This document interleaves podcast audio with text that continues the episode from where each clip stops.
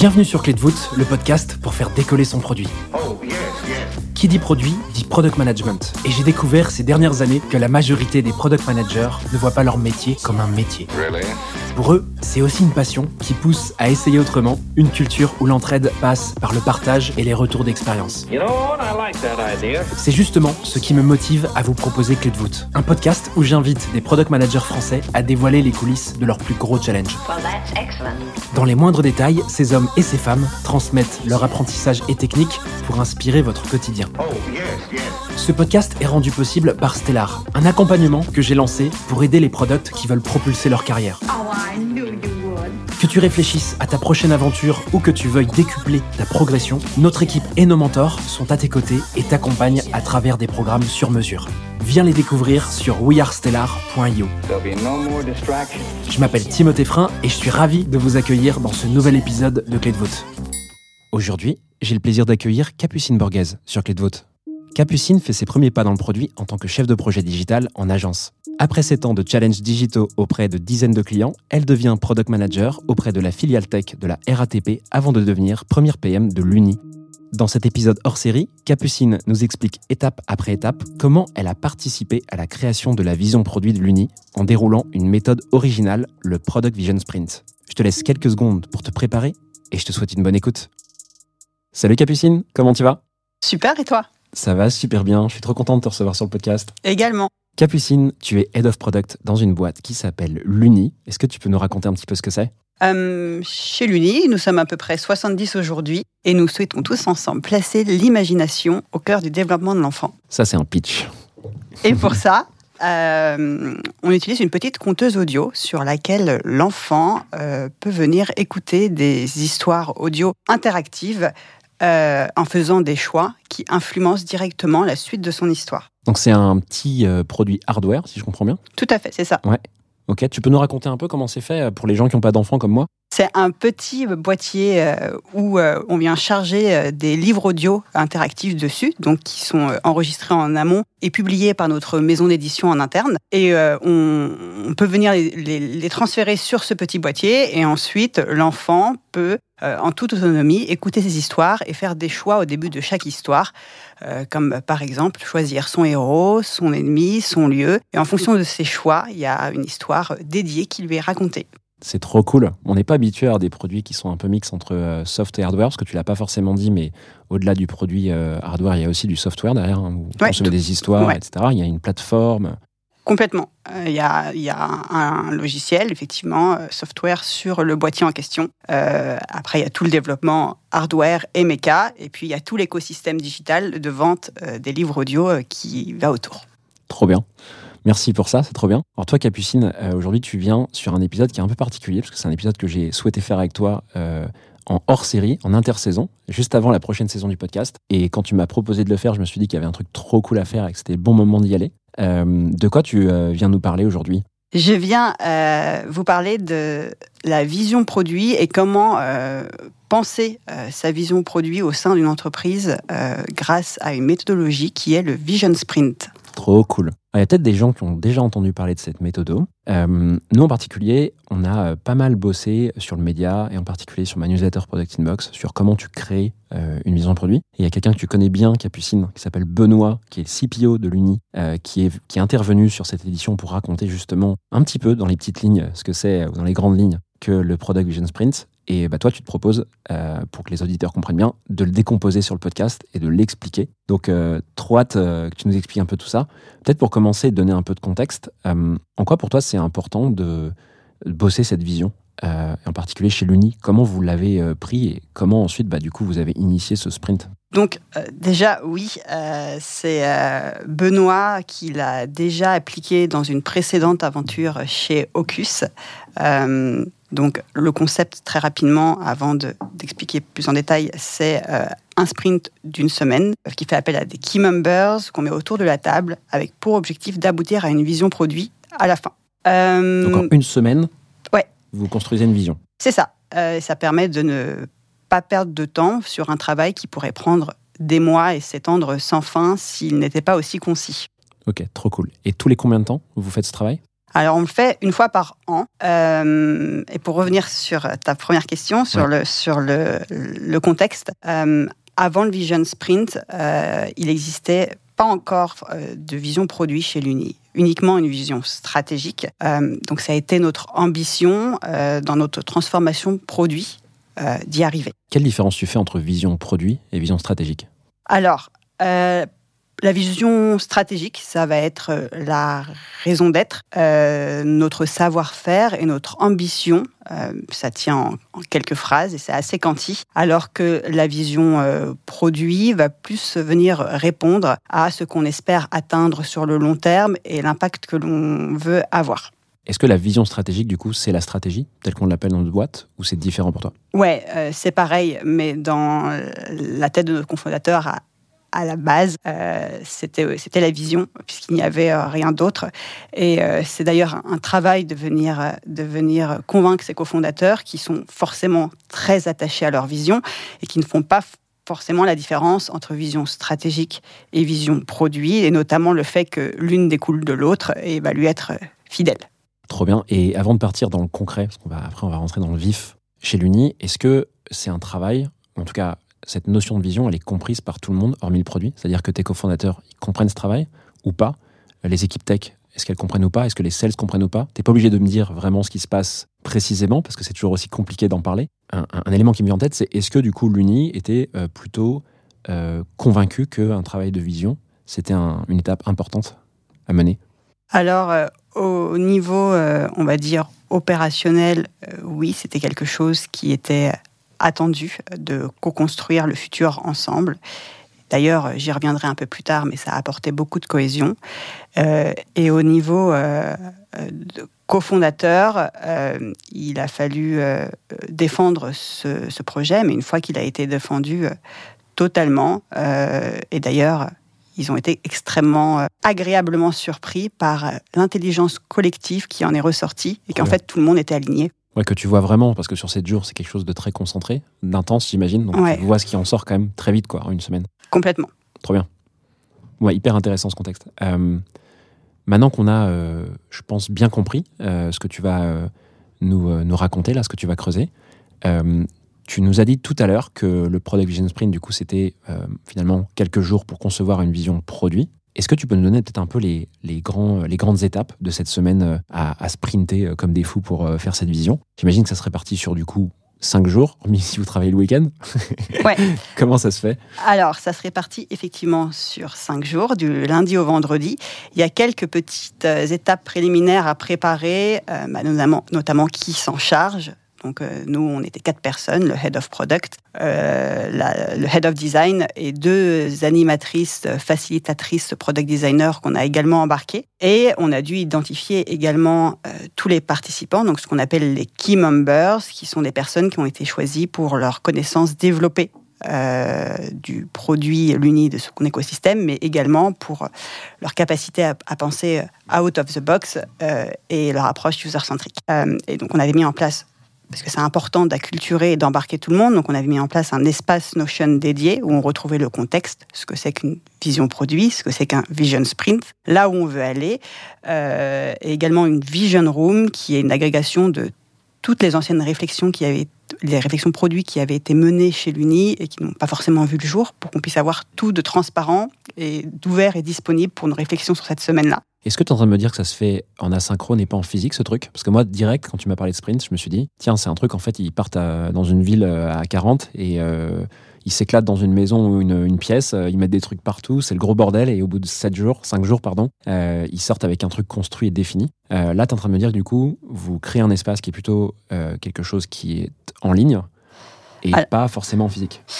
Alors, ça, c'est ce c'était pour préparer euh, le Vision Sprint, Ouais. euh, pour que les gens puissent se documenter en amont avant de participer. Donc, après le Vision Sprint physique. Donc effectivement, sur euh, cinq jours dédiés, j'aurais adoré partir dans une baraque et faire la teuf, mais malheureusement, euh, niveau budget, euh, on ne pouvait pas. Donc c'était dans les locaux de l'Uni, mais on avait deux salles dédiées pour pouvoir accrocher des choses au mur. Et les cinq jours se sont découpés ainsi. Le premier jour, on travaille vraiment sur la partie l'existant, donc mapper l'existant. Le deuxième jour, ça va plus être sur le futur, ce qu'on aimerait voir arriver. Euh, le troisième jour, on va travailler sur euh, une retranscription visuelle de la vision pour que ça ait plus d'impact. Le quatrième jour, on teste et le cinquième jour, on peaufine. Ok, donc si je comprends bien, on a une roadmap hyper claire pour le podcast, c'est-à-dire qu'on va reprendre euh, tout ce sprint euh, jour après jour, en commençant par jour 1. C'est bien ça? Tout à fait. Bon, bah écoute, c'est parti. Je te propose qu'on y aille. Ouais. Alors, juste pour rappeler euh, l'objectif, à la fin du Vision Sprint, il y a deux livrables qui sont attendus. Le premier, c'est la Stated Vision, donc c'est une courte déclaration qui articule euh, l'objectif du produit et également l'impact que l'on souhaite avoir. Et le deuxième, c'est la Tangible Vision. Et c'est une représentation visuelle de la Stated Vision, mais avec, euh, avec euh, un impact émotionnel élevé, euh, justement pour que ce soit beaucoup plus mémorisable et qu'on puisse derrière évangéliser cette vision produit. Le jour 1 consiste à mapper l'existant. Donc le matin, on se regroupe avec tous ces key members en interne dans une salle et on travaille autour d'une user journée map au mur qui permet euh, de visualiser de manière chronologique l'expérience utilisateur existante chez l'Uni. Là, ce, que je comprends, c'est que vous êtes combien dans la salle d'ailleurs Euh, Quand tu dis tous les key members, ça représente combien de personnes? On était une petite vingtaine. Ouais, ça commence à causer quand même. Ouais. Donc là, vous bossez sur le User Jour- Journey Map, euh, sur un produit complexe comme celui de l'Uni qui, est, euh, qui a un peu deux pans, tu vois. Il y a le pan physique et, et soft. Je ne vais pas trop complexifier, mais ce Journey Map, il se fait du coup sur les deux volets. Oui, donc c'est sur l'expérience globale, pas uniquement le parcours d'achat ou un parcours plus classique comme on pourrait le penser, mais globalement, donc ça a la forme d'une timeline euh, visuelle et on vient euh, énumérer euh, les différentes actions des utilisateurs et les besoins ou motivations correspondants. Et puis par ailleurs, on va également venir lister les irritants euh, qui dégradent euh, l'expérience. Trop bien. Ensuite, qu'est-ce qui se passe? Donc, une fois que vous faites ça sur, euh, dans cette salle, cette fameuse map, qu'est-ce qui en ressort? Donc, on diverge, ça part dans tous les sens. Et euh, l'après-midi, euh, avec l'équipe qui organise le Vision Sprint, donc les quatre personnes mentionnées précédemment, et la cofondatrice de l'Uni, Maëlle, qui est venue nous rejoindre, on a convergé. Donc, on a regroupé les idées similaires. On a également harmonisé le niveau de détail des post-it, parce que forcément, la granularité n'était pas la même. Et euh, après avoir analysé notamment les irritants des utilisateurs, on en a dégagé six grandes thématiques à partir desquelles euh, on a avancé le lendemain. Donc juste pour donner des exemples de thématiques, je ne vais pas donner les six thématiques parce que c'est confidentiel, mais une ou deux, euh, on avait par exemple comprendre le produit ou trouver le bon livre audio pour mon enfant. Ok, donc l'utilisateur étant l'enfant, ou alors non, même pas. Là, l'utilisateur est le parent, ça je comprends.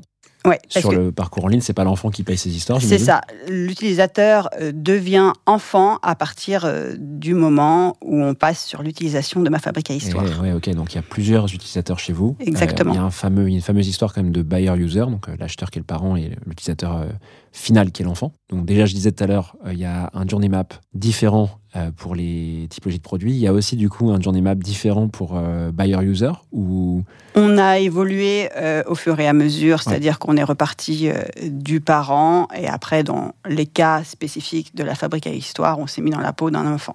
Ok. Donc là, tu disais, vous avez remonté euh, six grandes familles de problèmes, c'est ça? Mhm.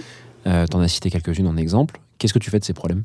Eh bien, ensuite, on arrive sur le jour 2 avec ces six problèmes. Euh, donc, le jour 2, il consiste à réfléchir sur le futur. Donc, le matin, euh, on anime un atelier encore avec tous ces key members.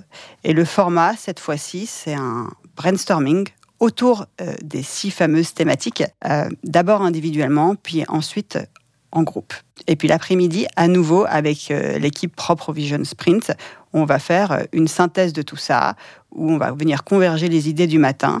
Et ce qui est intéressant à ce moment-là, c'est que on va devoir venir établir euh, notre fameuse stated vision. Donc pour ça, on va se timeboxer pour écrire la stated vision. Pourquoi se time boxer Parce que c'est un exercice difficile où on peut se prendre les pieds et où on peut s'étaler. Donc l'objectif, c'est en une demi-heure, euh, les quatre ou cinq personnes qu'on était, on a écrit notre stated vision dans notre coin euh, en fonction euh, du livrable du matin. Puis on a mis en commun et on a repris les idées qui nous plaisaient, ce qui marchait, ce qui ne marchait pas, et on a synthétisé pour en arriver à un résultat final. Donc là, ce que je comprends, c'est qu'il y a plein de propositions de stated vision. Euh, donc j'imagine une vingtaine, si je comprends bien, parce que vous êtes 20 dans la salle. Non, l'après-midi, on n'est plus que quatre. L'après-midi, vous êtes plus que 4. Ouais. Comment vous choisissez ces quatre personnes? Alors, euh, c'est les quatre organisateurs euh, du Vision Sprint. Ok. Euh, donc, il y a le Head of Design, Head of Product et les deux Product Designers qui nous ont aidés dans l'organisation. Ok, hyper clair. Donc vous avez, vous êtes quatre à proposer des statements. Vous mettez en commun ces statements et vous en faites qu'un. Il ressemble à quoi ce statement? C'est une phrase de Alors, Si tu veux, je peux la lire.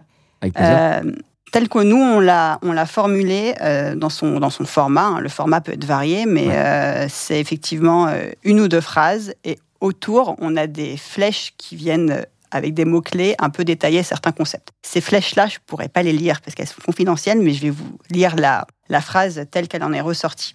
On est dans la confidence ici quand même, tu peux y aller. Donc, c'est parti. Afin d'aider les familles à mettre l'imagination au cœur du développement de l'enfant, l'UNI propose une gamme de produits pour grandir, rêver et apprendre via la fiction audio interactive. Nous prenons la simplicité et le lien familial au sein d'un modèle économique soucieux de nos impacts. Ça, c'est le statement. C'est quoi? C'est le vision statement à ce, sta- à ce stade? C'est ça, c'est la stated vision. La stated vision, ok. Très bien. Hyper clair. Qu'est-ce que tu fais Donc là, tu es au jour 2. Vous avez passé deux jours pour euh, sortir ça, euh, mine de rien. Pas une mince affaire, quand même, vu le nombre de personnes dessus et le travail que ça représente. Qu'est-ce qui se passe ensuite entre le jour 2 et 3 Donc, nous avons notre stated vision et maintenant, on va venir euh, façonner cette vision, donc lui trouver une forme qui soit visuelle, tangible, plus détaillée également et surtout bien plus impactante. Pourquoi ça suffit pas une phrase, euh, tout simplement? C'est une, question qu'on voit beaucoup parce que souvent on pense que la vision c'est juste une phrase, tu vois, euh, de quelques mots. On dit d'ailleurs que c'est un exercice qui est très compliqué de restituer la vision d'une boîte entière sur, une simple ligne. Qu'est-ce qui fait qu'à ce stade, pour toi, euh, ça ne peut pas s'arrêter là, par exemple, ce sprint? Pourquoi tu as besoin de l'étoffer avec des images et, d'autres formats? Parce que si c'est beaucoup plus impactant et visuel, les personnes s'en souviendront beaucoup mieux, ils seront plus en mesure de l'évangéliser. Par ailleurs, quelque chose de visuel va permettre de, euh, de transmettre cette vision concrètement dans nos communications, donc par exemple notre parcours d'onboarding ou les recrutements, etc. Ok, hyper clair. Très bien. Donc là, tu me dis qu'au au jour 3, vous concrétisez un petit peu euh, ce, ce statement. Comment ça se fait du coup, concrètement Le mardi, euh, le mercredi matin, si je comprends bien? Donc, le mercredi matin, on ne fait pas appel à tous les key members qui ont participé sur les deux premières matinées, mais uniquement à l'équipe créa. On retrouve également euh, les quatre organisateurs euh, qu'on avait euh, délimités de notre côté.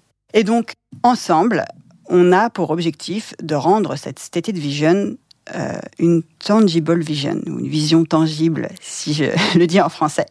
Donc, notre besoin, c'est d'être impactant et mémorable. Et on va commencer un brainstorming. Alors le brainstorming, il va partir dans tous les sens. On a réfléchi à faire une pièce de théâtre, par exemple, ou pourquoi pas un livre audio interactif enregistré sur notre fabrique à histoire, un jeu de société, une marelle, bref. Tous les formats et supports possibles de l'univers de l'enfant sont ressortis, évidemment, étant donné notre produit. Euh, mais il faut que ce soit simple, parce qu'on n'a pas beaucoup de temps pour le réaliser, visible, euh, donc euh, que ce soit quelque chose qu'on puisse facilement véhiculer derrière, et également euh, manipulable, idéalement, par les personnes qui passent par là. Donc finalement, la vision Luni a été matérialisée par un set de cartes, genre un serious game en quelque sorte, avec quatre grandes familles et euh, 17 cartes concept. Comment vous choisissez ce format? Comment vous dites que les sets de cartes, c'est ce qu'il y a de mieux parmi les images, les histoires C'est ce que tu nous disais, c'est parce que c'est plus simple à réaliser pour vous?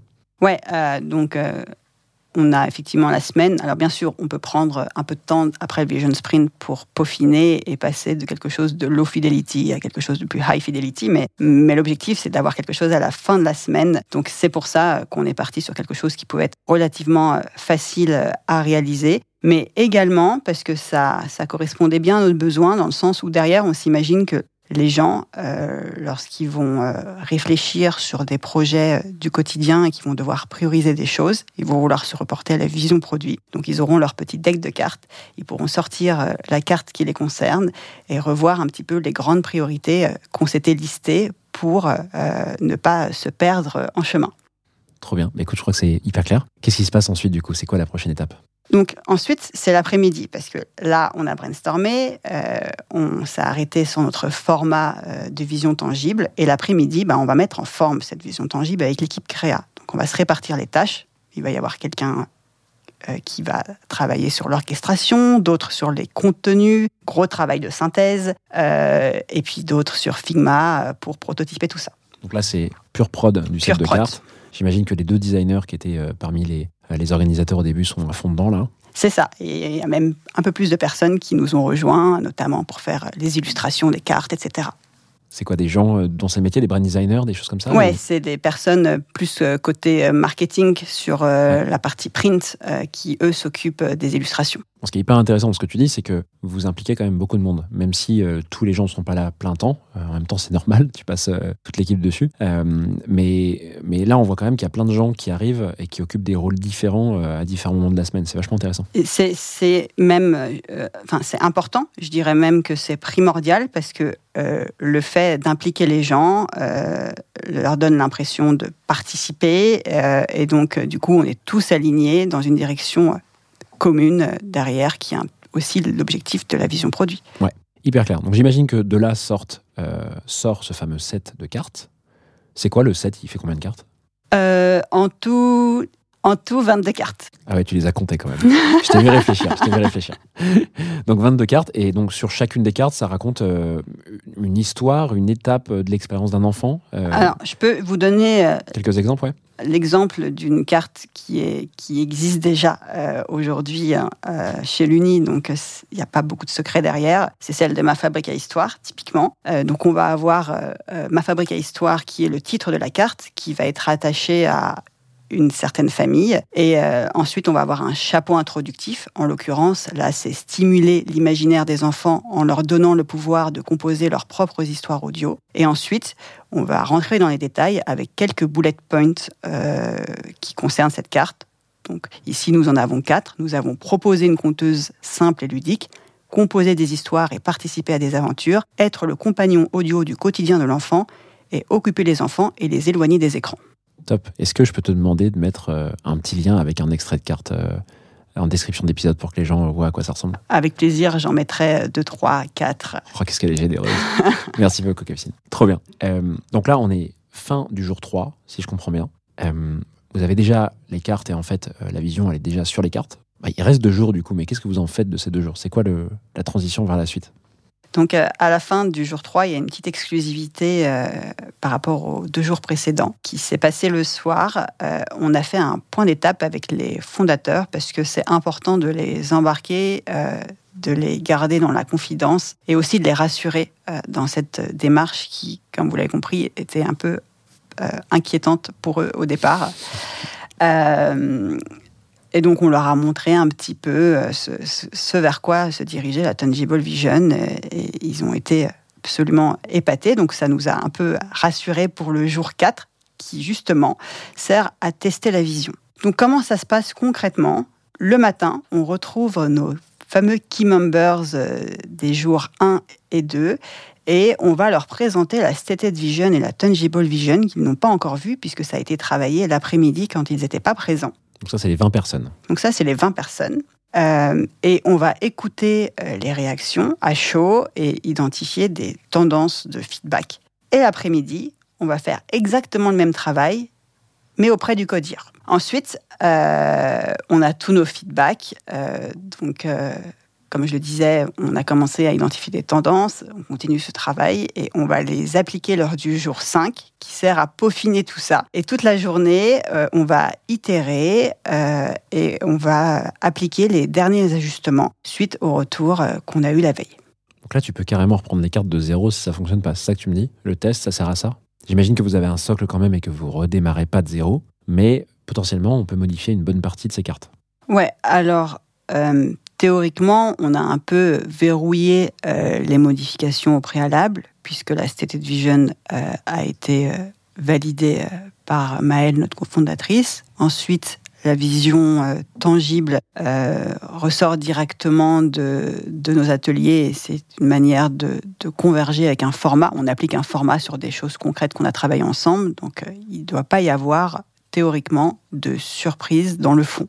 La forme, évidemment, a été un petit peu challengée et puis quelques wordings qui ne convenaient pas. On n'a pas pu tout prendre en compte, mais euh, les plus gros freins ont été revus euh, sur la dernière journée. Donc ce que je comprends, c'est que le jour 4, c'est un exercice qui est euh, un peu plus habituel pour les équipes produits, qui consiste à tester, itérer, améliorer vos cartes. C'est ça? Qu'est-ce qu'il y a en sortie de jour 4, concrètement? Alors, en sortie de jour 4, on a la vision tangible qu'on avait préparée euh, le mercredi, donc le jour 3, et on a le listing de tous les retours euh, et de toutes les tendances de gros correctifs qu'on que l'on doit appliquer. Ok. Et du coup, ça vous fait arriver au jour 5. Ça nous fait arriver au jour 5, qui est le jour où on va peaufiner tout ça. Donc, euh, c'est pour le coup vraiment dans l'opérationnel. On va itérer et on va appliquer les derniers ajustements sur notre vision tangible suite au retour de la veille. Et donc, sortie de jour 5, vous avez euh, un jeu de cartes qui est définitif. Sortie de jour 5, on a un jeu de cartes qui, dans le fond et dans la forme, est quasiment définitif. Il reste quelques petites, euh, euh, quelques petites corrections à appliquer qu'on fera dans les jours qui ont suivi, puisque derrière, on avait pour ambition euh, d'imprimer ça, d'imprimer des decks de cartes, de l'avoir également euh, dans notre showroom euh, à la vision de tout le monde. Donc, il fallait que ça soit parfait. Trop bien. Bon, bah écoute, c'est pas mal tout ça. Beau boulot, hein Ça a été extrêmement intense, mais on est très content du résultat. Trop bien. Est-ce que tu peux nous récapituler un petit peu, pour qu'on ait une vue d'ensemble, les- l'intitulé de chaque jour, pour qu'on restitue un petit peu ce qu'on vient de dire ensemble? Bien sûr. Donc, euh, le premier jour, le lundi, c'est explorer le maintenant, l'existant. Le mardi, on va être sur imaginer le futur. Le mercredi, euh, travailler sur la vision tangible. Le jeudi, on teste avec les stakeholders. Et le vendredi, on peaufine tout ça. Trop bien. Merci beaucoup pour cette récap. Est-ce que, euh, maintenant que tu l'as fait, euh, tu l'as fait combien de fois cet exercice? Une fois? Une seule fois. Est-ce que tu vois déjà des points d'amélioration, des choses euh, peut-être euh, à revoir que tu ajusterais pour euh, la prochaine fois, c'est-à-dire l'an prochain, j'imagine, quand tu referas cet exercice? Alors, euh, je vais commencer par le positif parce qu'il y en a vraiment beaucoup. Ça a été un exercice qui a été extrêmement apprécié en interne parce que ça a créé énormément de cohésion et beaucoup de positifs en est ressorti des équipes. Le fait de co-construire ensemble le futur. Euh, comme je disais un peu précédemment aussi, on a, on a prouvé que l'intelligence collective était hyper alignée euh, avec la vision des co-fondateurs. Euh, et puis forcément, le fait d'être euh, alignés tous ensemble, derrière, ça va faciliter l'arbitrage des décisions dans les projets du quotidien. Et ce qui est intéressant avec le jeu de cartes, c'est que comme on a un côté maniable et divisible, euh, en fonction de nos besoins dans le quotidien, on peut venir tirer un sujet spécifique à aborder. Euh, un deuxième point euh, qui a été vraiment super, c'est ce format très concis, puisque on s'y est tous mis à fond de manière extrêmement intense pour peu de temps, mais au bout de sept jours, on a quelque chose d'extrêmement concret et disponible. Et pour les axes d'amélioration, est-ce que tu, tu vois des choses à modifier du coup? Donc oui, deux choses euh, également. La première chose, c'est pas tant un axe de d'amélioration, c'est plus un- une inquiétude qu'il faut venir euh, euh, tacler avant qu'elle ne prenne de l'ampleur. C'est l'inquiétude du so what after, puisque la vision produit, c'est la première étape pour découler derrière un travail autour de la stratégie produit, de la roadmap également. Donc c'est important de montrer aux équipes, après toute cette super émulsion, que ce travail va être concret euh, et qui va s'orchestrer dans leur quotidien. Donc euh, je recommande la semaine qui suit le Vision Sprint de faire une présentation, certes, de restitution, mais également euh, pour montrer comment euh, ça va venir euh, s'appliquer derrière. Euh, donc ça, c'est le premier point. Et le deuxième point, c'est euh, plus effectivement un axe d'amélioration. Avec euh, les deux product designers qui nous ont aidés à organiser tout ça, on avait tout surpréparé et cadré en amont. Donc c'était vraiment parfait. On savait ce qu'on faisait jour 1, jour 2. On était à fond. Mais dans les faits, euh, au fur et à mesure que le Vision Sprint euh, avance, il a pris des tournures un petit peu différentes en fonction de ce qui était ressorti des ateliers. Et on a dû réajuster tous les soirs, un petit peu au fil de l'eau, en live parfois. Donc euh, on peut pas tout prévoir. Donc euh, si j'ai un conseil à donner là-dessus, c'est lors de la préparation en amont du Vision Sprint, ça sert à rien de trop border. C'est une perte de temps fondamentalement. Donc euh, mieux vaut cadrer de grandes lignes directives et ajuster le déroulé concret des ateliers au fil de l'eau. Ok Capucine, merci beaucoup de nous avoir détaillé tout ça. C'est hyper clair. Je pense que ça va apprendre à plein de gens comment vous l'avez fait chez l'Uni. Il y a plein de méthodes possibles pour construire sa vision de produit. Donc évidemment, je, bon, je le dis à ta place, mais il n'y a pas qu'une méthode. Euh, ça, c'en est une, c'est une super option et qui est en plus euh, bah, rapide, qui est organisée, etc. Il y a une question qui me venait en tête euh, à ce sujet, c'est c'est pas vous qui avez inventé ce- ce- ce- cette méthode, ce framework. C'est quelque chose que j'avais vu moi un petit peu avant. Par contre, je crois que vous êtes une des premières boîtes françaises que je vois l'appliquer, en tout cas communiquer dessus. Ça venait d'où cette méthode? Et, est-ce qu'on peut trouver un lien quelque part pour voir un peu comment s'en inspirer? Oui, donc euh, c'est une méthode de Product Coalition. Euh, donc c'est une grosse communauté produit internationale. Et ils ont fait un article dédié dessus. C'est en anglais euh, et on pourra joindre le lien sans problème. Ouais, on met tout ça dans la description de l'épisode avec, comme tu nous l'as promis, quelques images des cartes, des fameuses cartes sur lesquelles est statuée la vision, avec les petits bullet points, etc. Tout ce qu'on a raconté. Merci beaucoup, Capucine, d'avoir euh, fait cet exercice avec moi pour cette intersaison. Je suis trop content qu'on ait pu le faire aussi rapidement. Et euh, bah, écoute, euh, j'espère qu'on aura l'occasion d'échanger à nouveau sur un nouveau challenge produit, que ce soit chez l'Uni ou dans une autre expérience. Merci Timothée, c'était super euh, de parler de ça avec toi et puis à très bientôt. Voilà, j'espère que cet épisode t'a plu. Oh, yes, yes. Si c'est le cas, tu peux me soutenir de deux façons. Laisser 5 étoiles sur Apple Podcast ou Spotify et un petit commentaire, ou répondre en 3 secondes au petit sondage dans la description de l'épisode pour me dire ce que tu en as pensé. Darling, this trip's an inspiration. Je te remercie vraiment pour tes retours, c'est grâce à toi que j'améliore Clé de pour le rendre utile à ton quotidien. Well, that's excellent. N'oublie pas, si tu réfléchis à ta prochaine aventure ou à décupler ta progression, nous avons l'accompagnement qu'il te faut sur wearestellar.io. Stellar avec deux L et un R. I have everything here. Je te donne rendez-vous la semaine prochaine pour un tout nouvel épisode riche en contenu actionnable. À très vite!